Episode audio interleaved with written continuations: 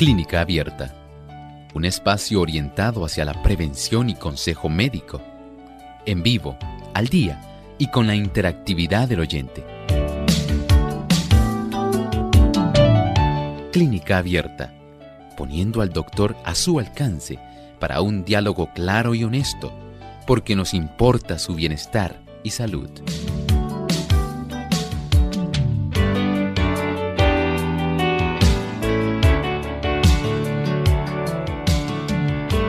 Bienvenidos amigos a esta edición de Clínica Abierta hoy donde usted puede hacer su consulta. Les invitamos a participar llamando a nuestras líneas telefónicas. Como siempre les recordamos nuestras líneas localmente en Puerto Rico se pueden comunicar al 787-303-0101. Para los Estados Unidos el 1866 920 9765. Para llamadas internacionales libre de cargos, también pueden hacerlo a través del 1787-763-7100 y el 1787-282-5990. Desde este momento pueden comenzar a llamar para participar. También usted puede escribir su consulta buscándonos en nuestra página web radiosol.org. A través del chat en vivo durante la hora de nuestro programa puede hacer su consulta y también aquellos que nos siguen por el Facebook Live, les recordamos que pueden buscarnos por Radio Sol 98.3 FM. Puede darle un me gusta y compartir con sus contactos. Desde este momento comenzamos a recibir sus llamadas y sus comentarios o preguntas a través de las redes, así que puede participar durante la hora de nuestro programa en vivo a continuación.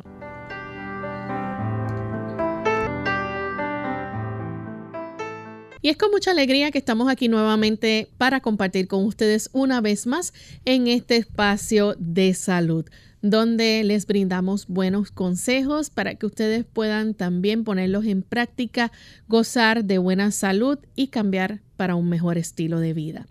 Todos queremos gozar de buena salud, ese es el propósito, así que tenemos que trabajar en la prevención de las condiciones o enfermedades que nos aquejan.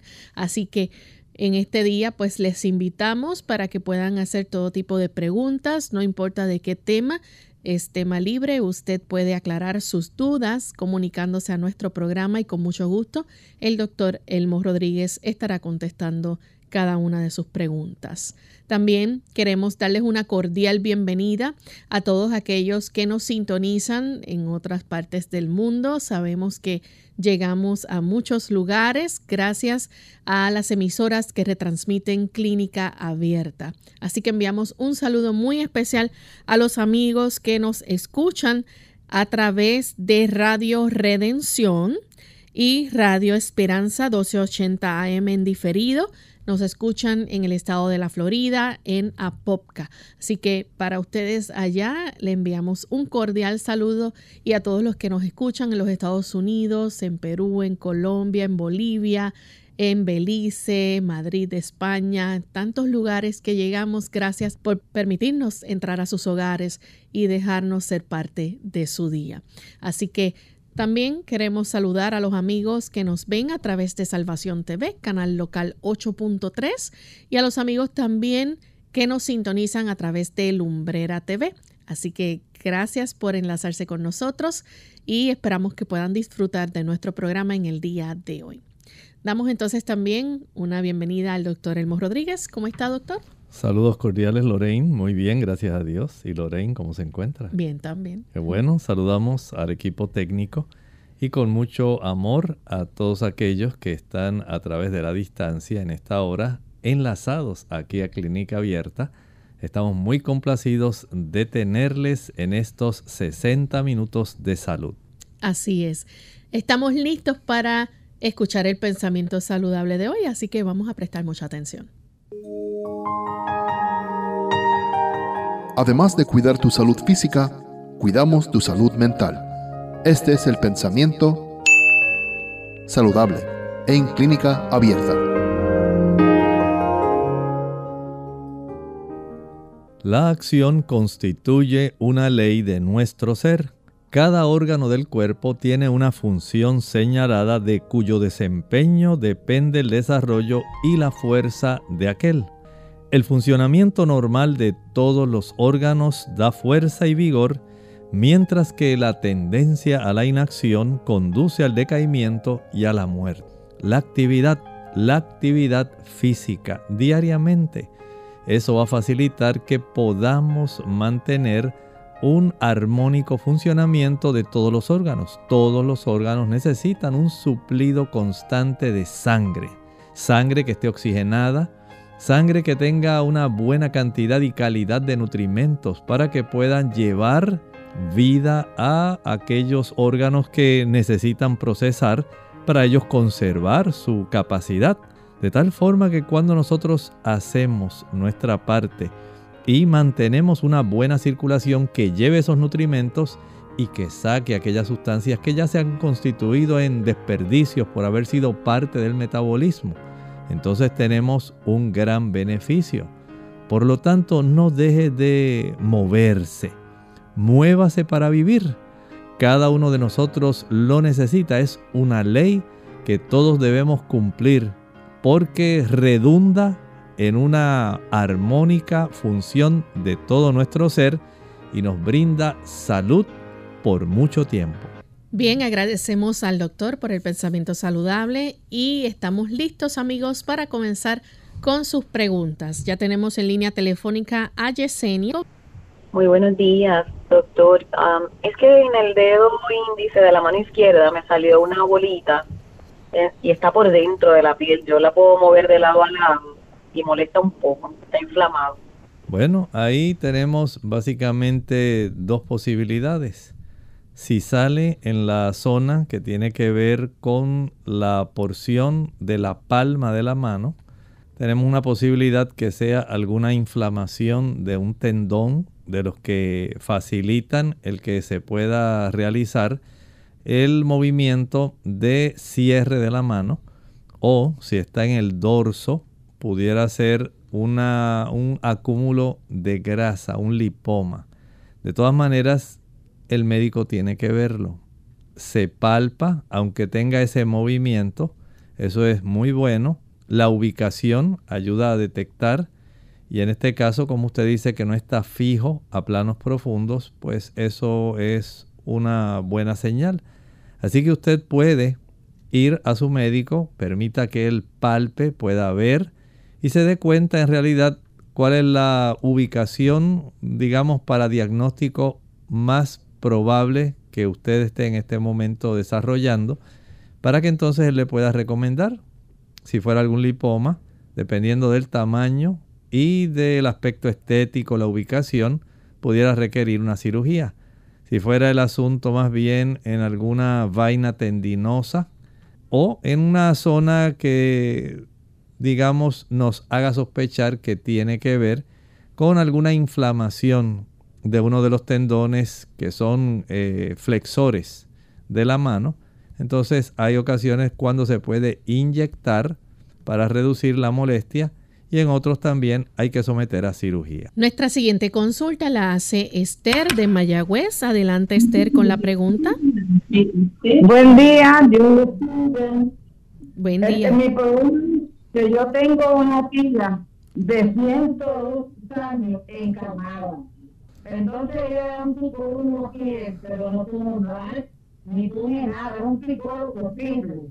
Se le ha montado todo y no viene bien. ¿Qué usted cree que es un país? Bueno, gracias.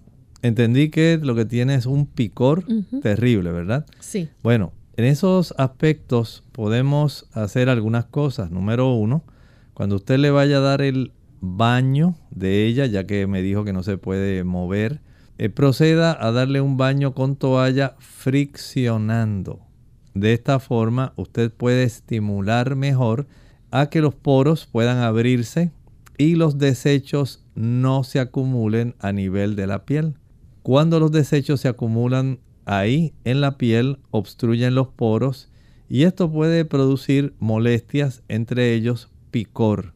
Cuando usted vaya a hacerle este baño de fricción ahí mientras está en su cama, que el agua esté un poco fría, un poco. De esta forma podremos eh, provocar una reacción donde aun cuando inicialmente los poros se cierren, eventualmente van a abrir como una acción refleja al efecto que inicialmente produjo el frío. El hecho de que usted la pueda bañar con una toallita friccionando no es solamente para mojarle la piel, hay que friccionarla para poder desobstruir esos poros de algún tipo de obstrucción, ¿verdad?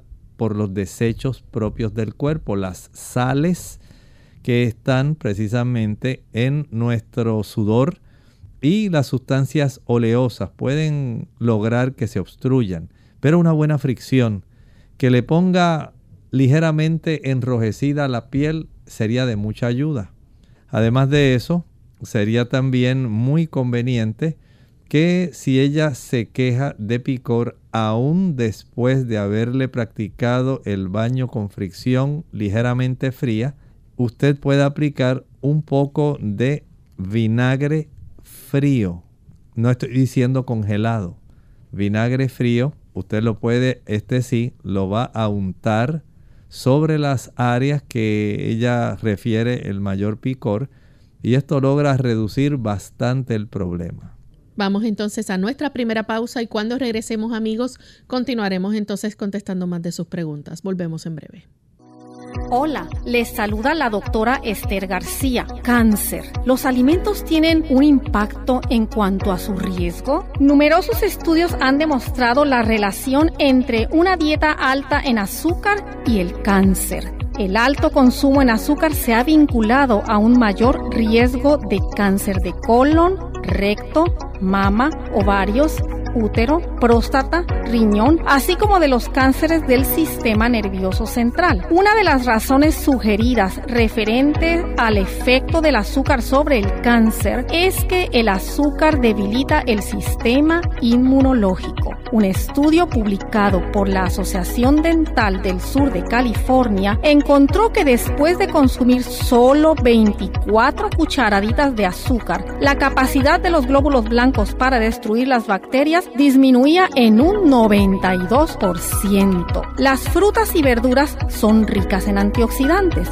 vitaminas y fibra. Estos son algunos de los mejores ingredientes que existen contra el cáncer. De hecho, un estudio encontró que los hombres que comen tres o más porciones de verduras crucíferas por semana, como el brócoli, coliflor, repollo, coles de Bruselas, etc., redujeron su riesgo de cáncer de próstata en un 41%. El Fondo Mundial para la Investigación del Cáncer encontró que las personas que consumen 5 o más porciones de frutas y verduras al día redujeron el riesgo de cáncer en aproximadamente un 50%. Se encontró que las verduras en lo particular ayudan a prevenir el cáncer de colon y recto. Por el contrario, las dietas ricas en carnes rojas y colesterol se han vinculado al cáncer de colon. En el libro de Génesis capítulo 9 y versículo 4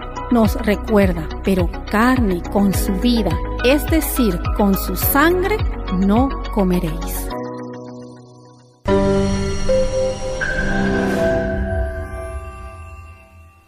La Universidad de Loma Linda, en California, hizo un estudio a 20.000 personas sanas que tomaban 5 vasos de agua diarios, las cuales presentaron un menor índice de problemas cardiovasculares en comparación con las personas que solo tomaban 2 vasos de agua diarios.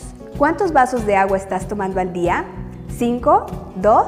Es muy sencillo. Solo tienes que tomar más de 5 vasos de agua al día para que disminuya tu riesgo de enfermedad cardiovascular. La tarea de esta semana consistirá en tomar agua 30 minutos antes de los alimentos o después de haberlos consumido.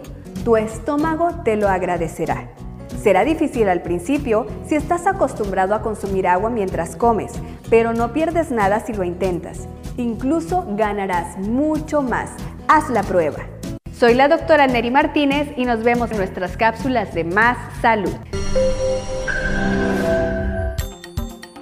La cebolla puede mejorar el colesterol, la densidad ósea y reducir el riesgo de desarrollar cáncer pulmonar. Úsalas cocidas o crudas en todo lo que puedas. Unidos con un propósito, tu bienestar y salud. Es el momento de hacer tu pregunta llamando al 787-303-0101 para Puerto Rico, Estados Unidos 1866-920-9765 y llamadas internacionales al 787-763-7100 o al 787-282-5990. Clínica Abierta, trabajando para ti.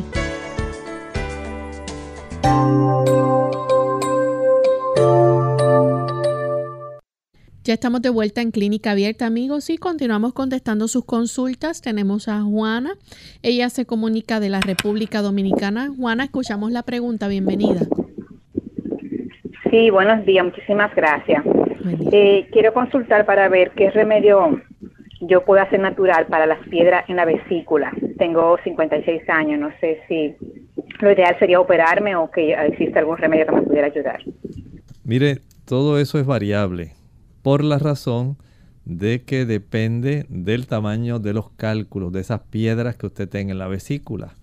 Si esas piedras son grandes, es muy difícil que esas piedras puedan descender, ya que el conducto es muy estrecho. Y si son múltiples y son grandes, es difícil. Si esto está acompañado de inflamación de las paredes de la vesícula, ya es otra situación. Así que todo depende de las dimensiones de esos cálculos, de la ubicación, de la cantidad de los cálculos. Pero sí, le doy una esperanza y es que esos cálculos en realidad dependen de cuánta sea la ingesta de colesterol que usted tenga. Y el colesterol adicional, que es el que generalmente facilita el que estos cálculos se agranden, se desarrolla cuando usted consume productos animales. Ese colesterol extra al que producimos cada uno de nosotros en el hígado se puede aumentar al consumir leche, mantequilla, queso, yogur, huevos y carne, sea blanca, sea roja o sea pescado. Aunque el pescado tenga omega 3 también tiene colesterol. Por lo tanto, en la medida en que usted pueda evitar el consumo de esos alimentos que son altos en colesterol, usted impide que esos tipos de cálculos puedan crecer. Pero si usted tiene la oportunidad y ver la lectura del ultrasonido, del sonograma abdominal que le hicieron, verifique si pusieron las dimensiones, la cantidad y si hay o no inflamación de las paredes de su vesícula. Tenemos entonces a Milagros que nos llama de Trujillo Alto. Milagros, bienvenida. Sí, muy buenos días. Buen día. Eh, doctor, quería consultar de recién ayer me dieron los resultados de laboratorio y el doctor me dice que tengo los glóbulos blancos bien bajitos y también los linfocitos. Entonces, en cuanto a los niveles bajos de creatinina en la orina, eso dice que puede ser identificar una enfermedad renal u otra afección en los riñones. Yo les pregunto qué yo podría tomar o comer para mejorar esa situación, porque a veces también veo un poco de espuma en la orina. Gracias. Gracias. Bueno, no lleguemos primero a conclusiones sin ir analizando los datos. En primer lugar, si tiene los glóbulos blancos bajos, hay que verificar cuánto tiempo hace que viene desarrollándose esta situación. Hay personas que es normal para ellos tener una cifra un poco inferior de glóbulos blancos y para ellos es suficiente esa cifra ya que les protege. Ahora, si usted tiene los glóbulos blancos bajos y se enferma frecuentemente, ya sea por infecciones bacterianas, infecciones virales, que son las más frecuentes, entonces ya sí hay una causa de preocupación. Saber si esos glóbulos blancos son formas jóvenes o son glóbulos maduros.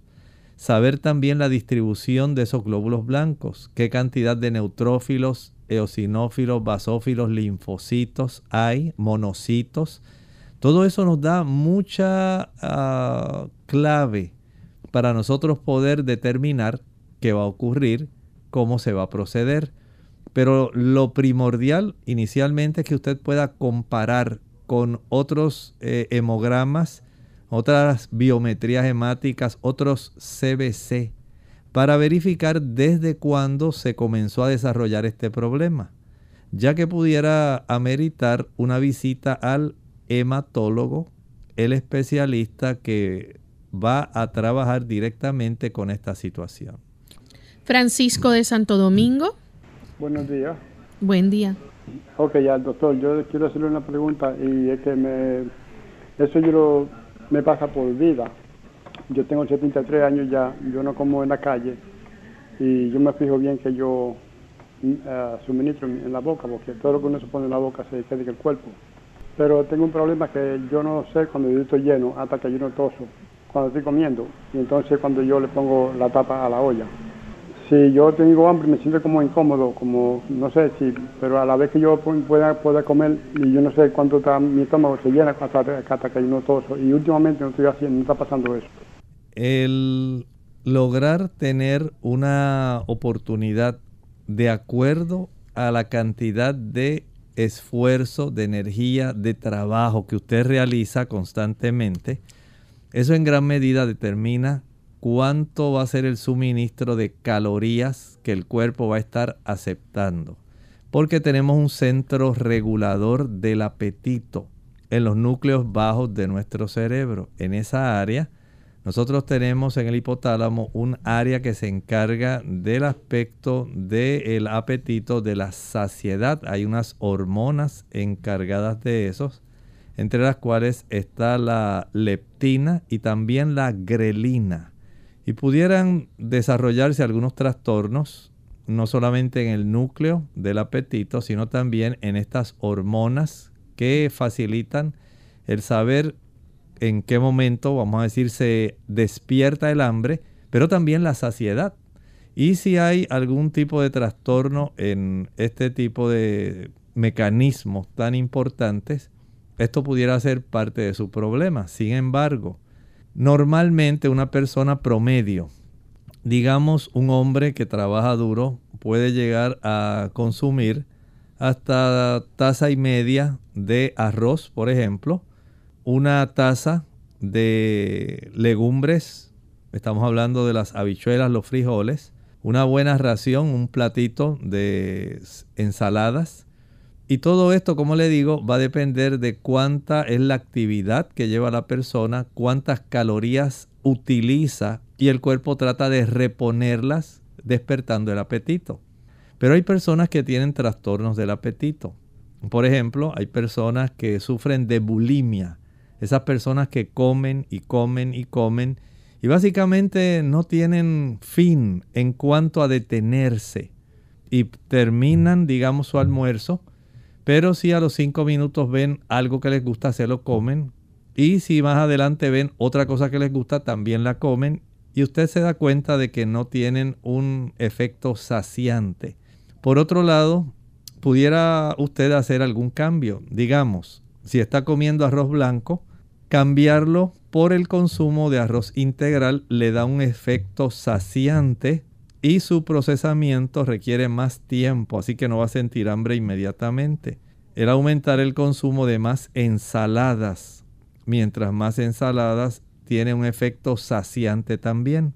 Limitarse a hacer tres comidas al día, pero tres comidas que sean suficientes. No tiene que llegar al punto de desarrollar ese reflejo de la tos. Pudiera ser que esté desarrollando al estar sobrellenándose desarrollando cierto tipo de reflujo gastroesofágico y a consecuencia de esto le sobreviene la tos. Si esto persiste, sería recomendable que usted pudiera ir a un gastroenterólogo de tal forma que él pueda revisar, le pueda hacer una gastroscopía y le puede ordenar algunas pruebas adicionales para saber en realidad qué está sucediendo con su apetito. Bien, tenemos que hacer nuestra segunda pausa, pero al regreso continuaremos con más consultas. No se vayan. ¿Quieres vivir sano?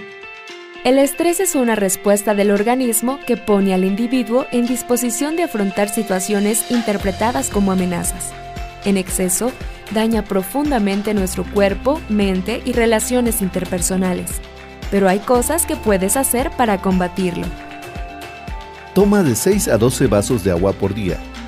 Mantente activo. Limita el consumo de azúcar y exceso de grasa en la dieta. Come verduras y frutas todos los días descansa lo necesario y ten momentos de esparcimiento. Habla de tus problemas con alguien.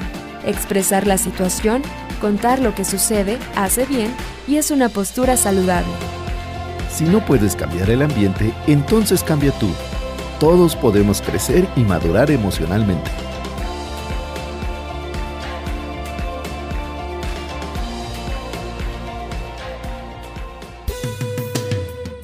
Si padece de alergias o sinusitis, considere lo siguiente. Hay componentes genéticos en las personas que padecen de alergias. Cualquier inflamación nasal puede empeorar el asma de un paciente asmático, es decir, que la mayoría de las personas que padecen de rinitis pueden padecer también de asma.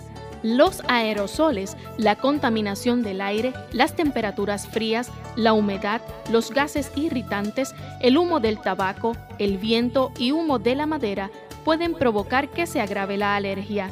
Debe procurar ver a un médico especialista cuando tienen uno o algunos de estos síntomas, síntomas prolongados de rinitis, pólipos nasales, condiciones como asma o sinusitis recurrente. Si los síntomas interfieren con la calidad de vida o con su capacidad para realizar actividades cotidianas, entiende que los medicamentos son ineficaces o ha tenido reacciones adversas a los medicamentos.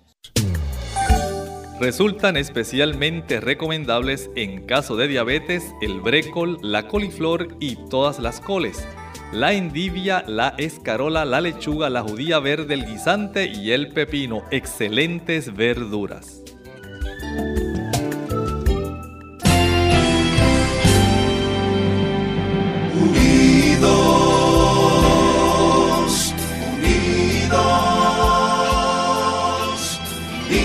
Hacia el cielo siempre unidos,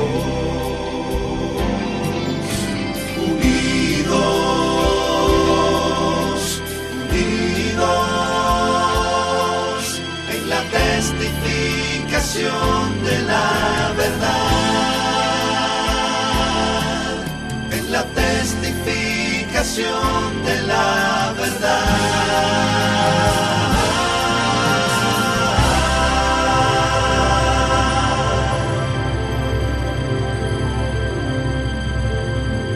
Clínica Abierta. Ya estamos de vuelta en Clínica Abierta, amigos, y continuamos recibiendo sus consultas. Tenemos en esta ocasión a un anónimo que nos llama desde los Estados Unidos. Adelante, anónima. Hola, buenos días. Buen día. Eh, estoy llamando porque he sentido muchos dolores en la área pélvica y también he tenido sangre en el orín. Y cuando fui al, al doctor me dijeron que tenía los glóbulos rojos bajitos la doctora dice que tengo cáncer de la vejiga. Entonces todavía no me han dado una etapa de, de cuánto, tú sabes, está el cáncer hasta que yo vea un urologo. Pero yo lo que quiero saber es qué yo puedo hacer para mejorarlo o qué me pueden decir sobre el cáncer de la vejiga. Bueno, hay varias cosas que usted puede hacer.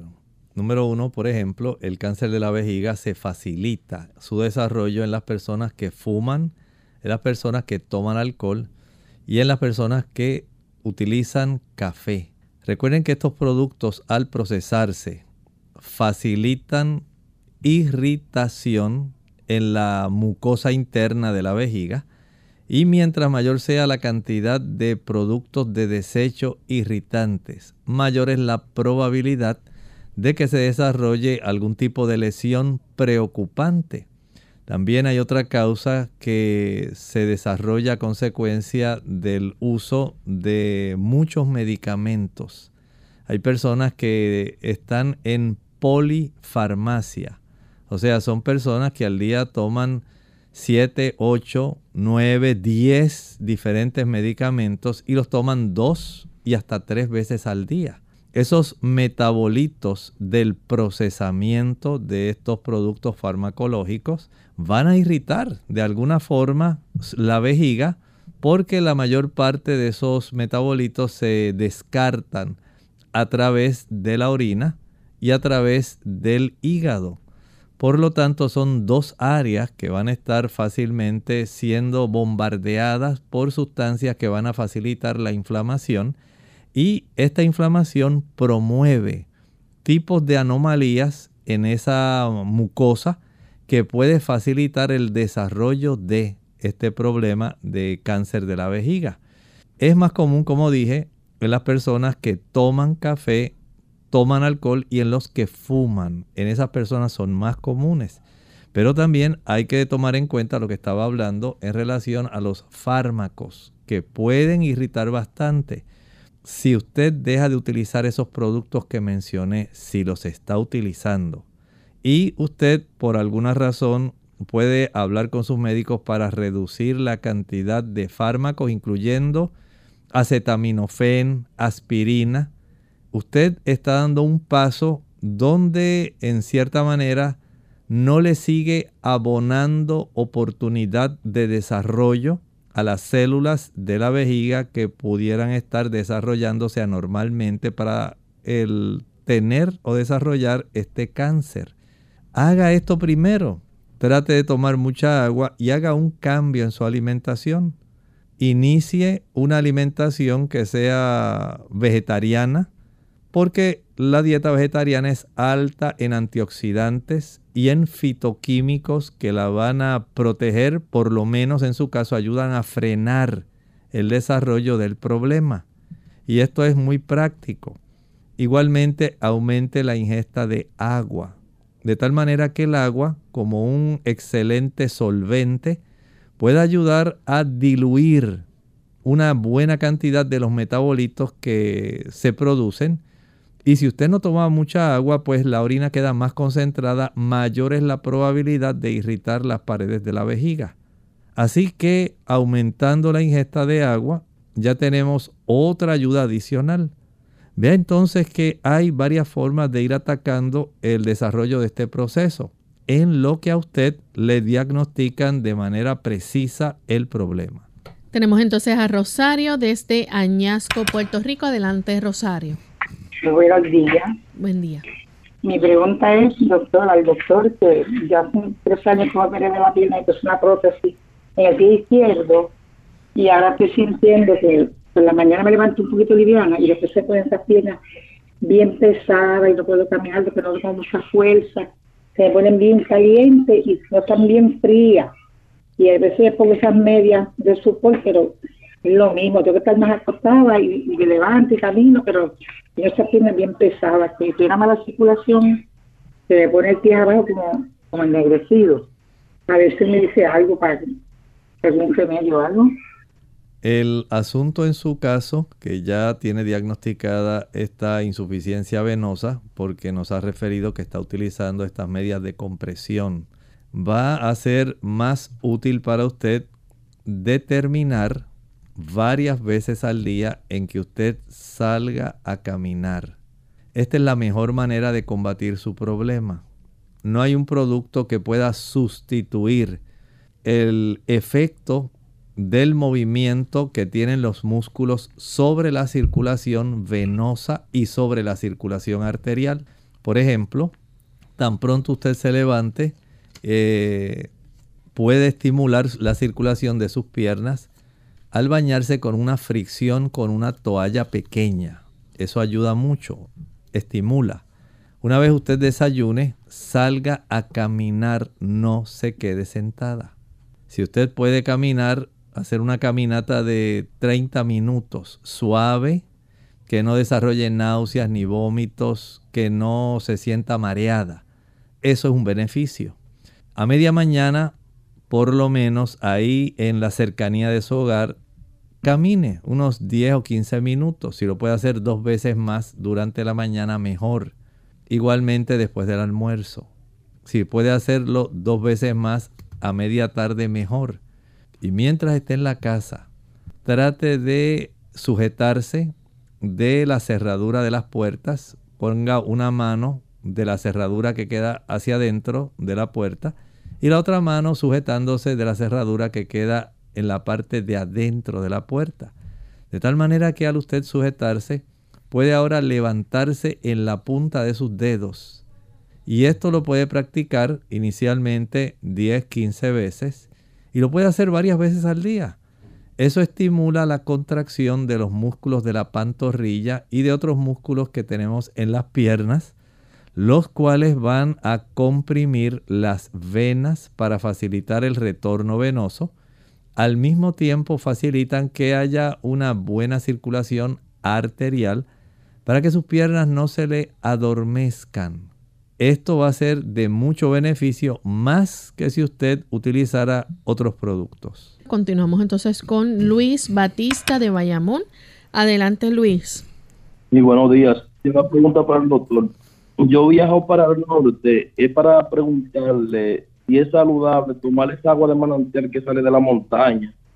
Bueno, el asunto es que usted conozca a alguna persona que esté utilizando esa agua del manantial, si ya esa agua ha sido examinada, que no hay contaminación con algún tipo de bacteria proveniente, digamos, de la percolación de líquidos de los pozos muros o de que haya alguna vaquería, alguna porqueriza, alguna caballeriza.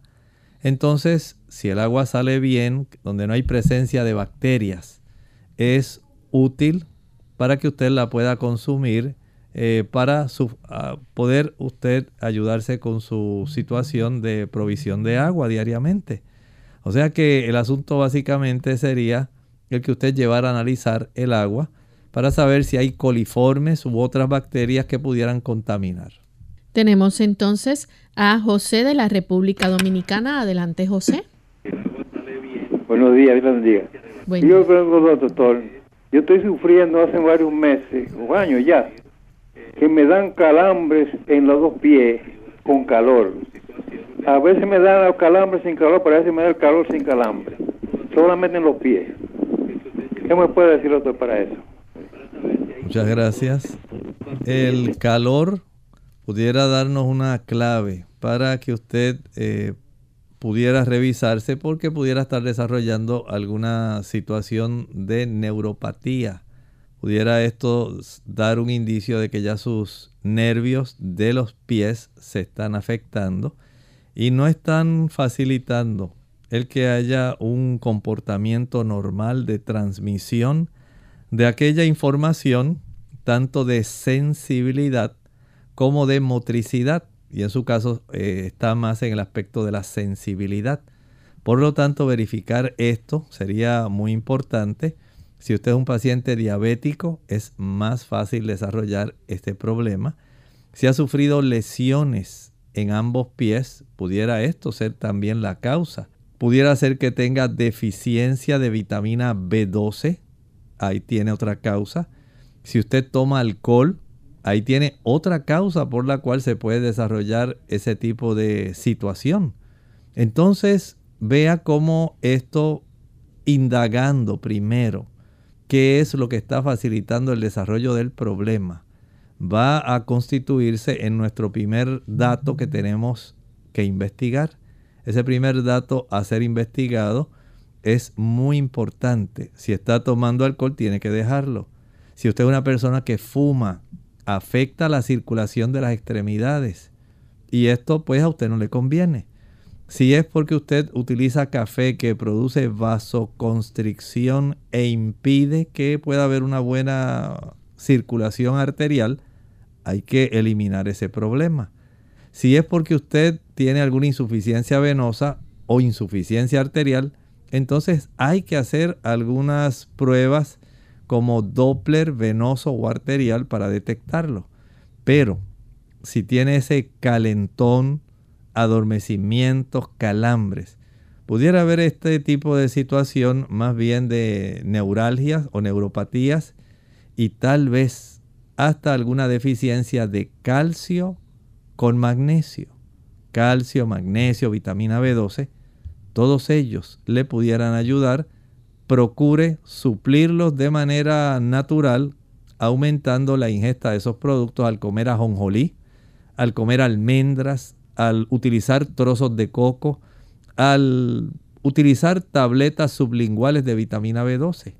Entonces, si usted nota que a pesar de eso no tiene mejoría, vaya a su médico de cabecera cuanto antes. Bien, tenemos entonces a Evelyn de Hernández, de ella nos escribe desde El Salvador y pregunta, eh, dice, me ayuda con unas manchas en mi cara llamada melasmas, ¿qué recomendación?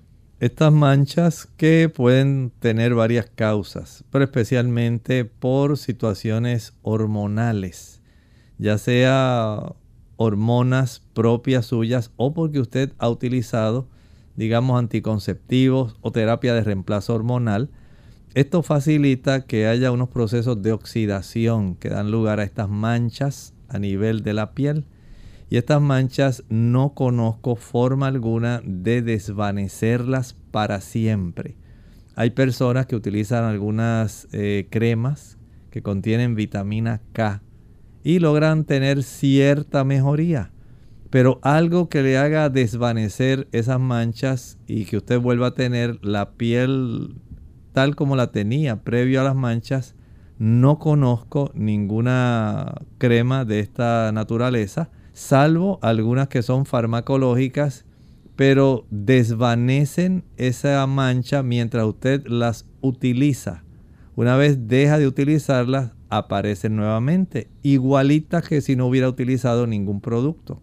No recuerdo que haya recientemente surgido algún, alguna, algún fármaco nuevo que vaya en esa dirección, de tal forma que en esta ocasión no le puedo ayudar. Tenemos entonces a Juliana Carpio. Dice, doctor, saludos desde Arequipa, Perú. Pregunta, ¿cuántas veces por semana debo darle a una niña de cuatro años? Bueno, no especifica, dice, al reemplazar las carnes, eh, proteínas. Bueno, diariamente usted le puede estar brindando proteínas. Mire bien, cuando usted utiliza cereales integrales, ahí usted le está proveyendo proteínas. Cuando consume algunas nueces, almendras, coco, maní, eh, semillas de calabaza, semillas de girasol, avellanas. Ahí usted está proveyendo proteínas. Al consumir, allá en Perú le dicen frijoles, al consumir frijoles, legumbres, menestra también le dicen allá. Este tipo de productos frijoles blancos, negros, pintos, rojos, garbanzos, chícharos, arvejas, porotos. Ahí está la proteína, la mejor fuente de proteína vegetal. En la medida en que usted le suple este tipo de productos, usted no va a tener una niña que tenga deficiencia en cuanto al suministro proteico. También se puede encontrar cierta cantidad en algunas raíces. La papa tiene cantidades bajas, pero contiene.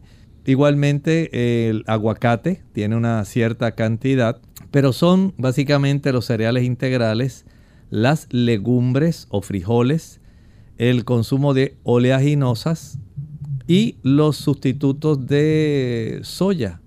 Estamos hablando más bien de la soya texturizada, del tofu o tofu, son fuentes alternativas y en esta época se está texturizando mucho eh, la proteína que se extrae del chícharo.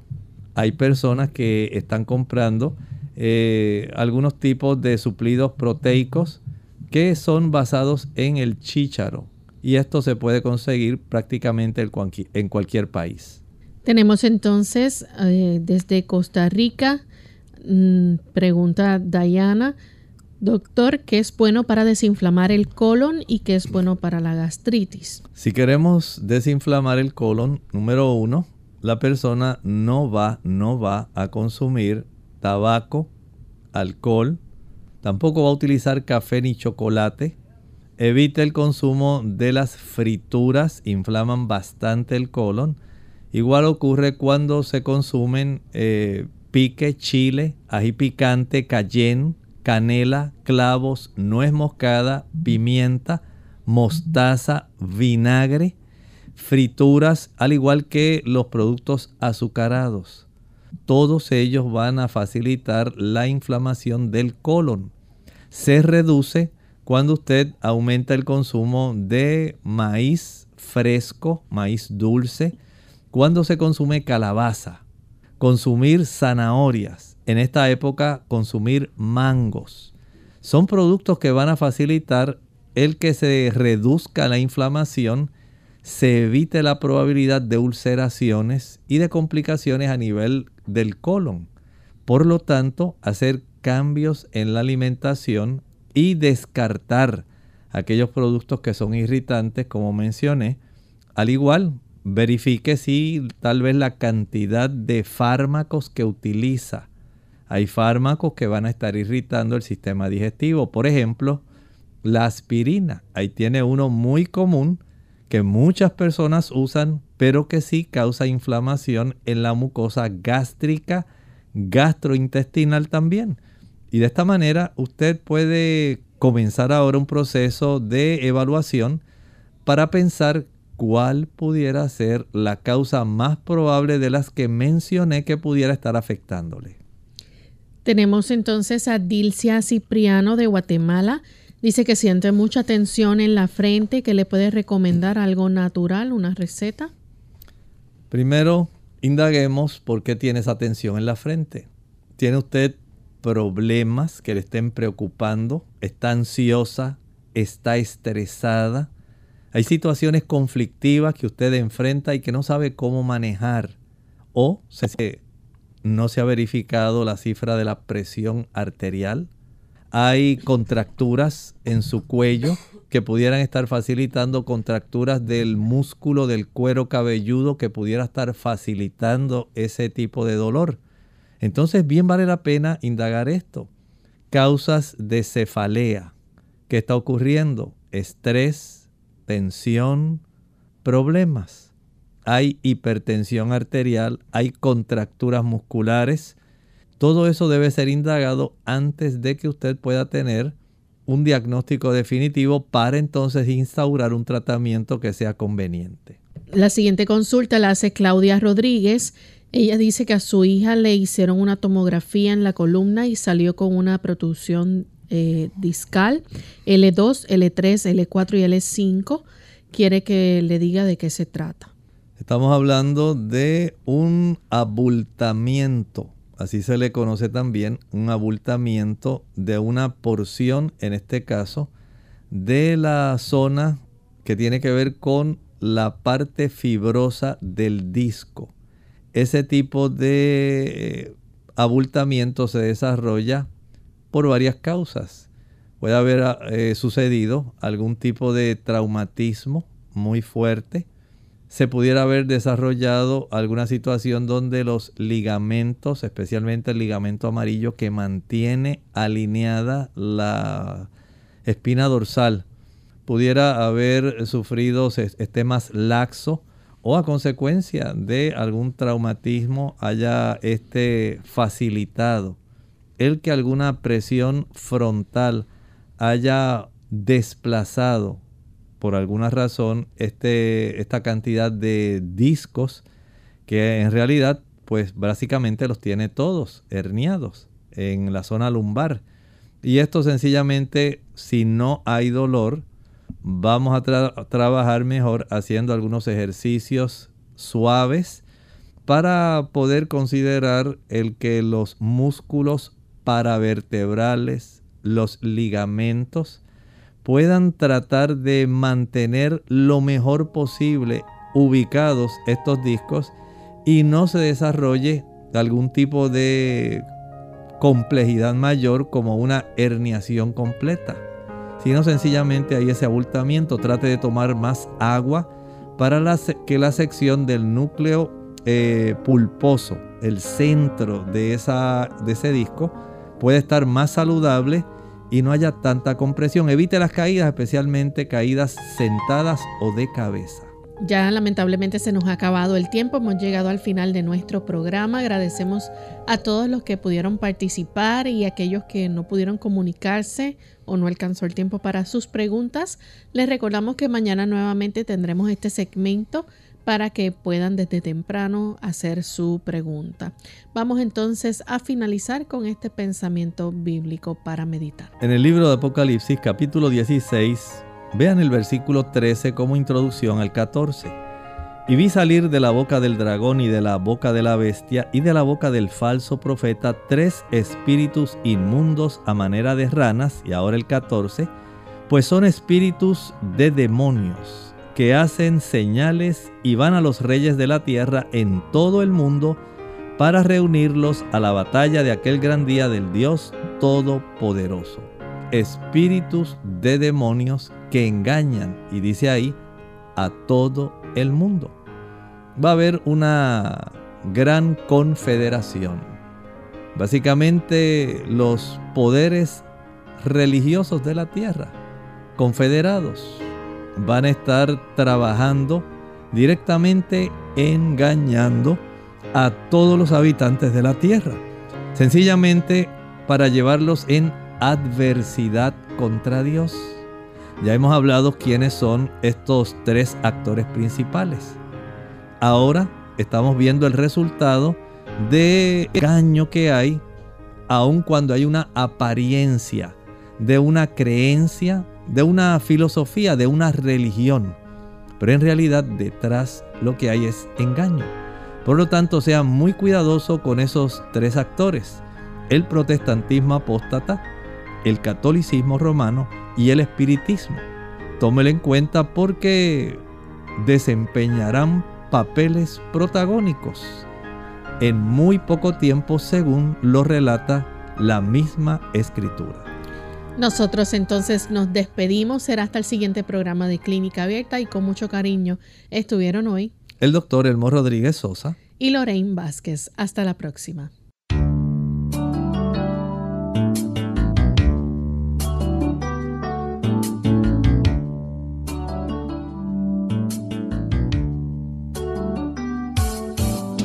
Clínica Abierta. No es nuestra intención sustituir el diagnóstico médico. Antes de poner en práctica cualquier consejo brindado en este programa, usted debe consultar con su médico. Hasta la próxima.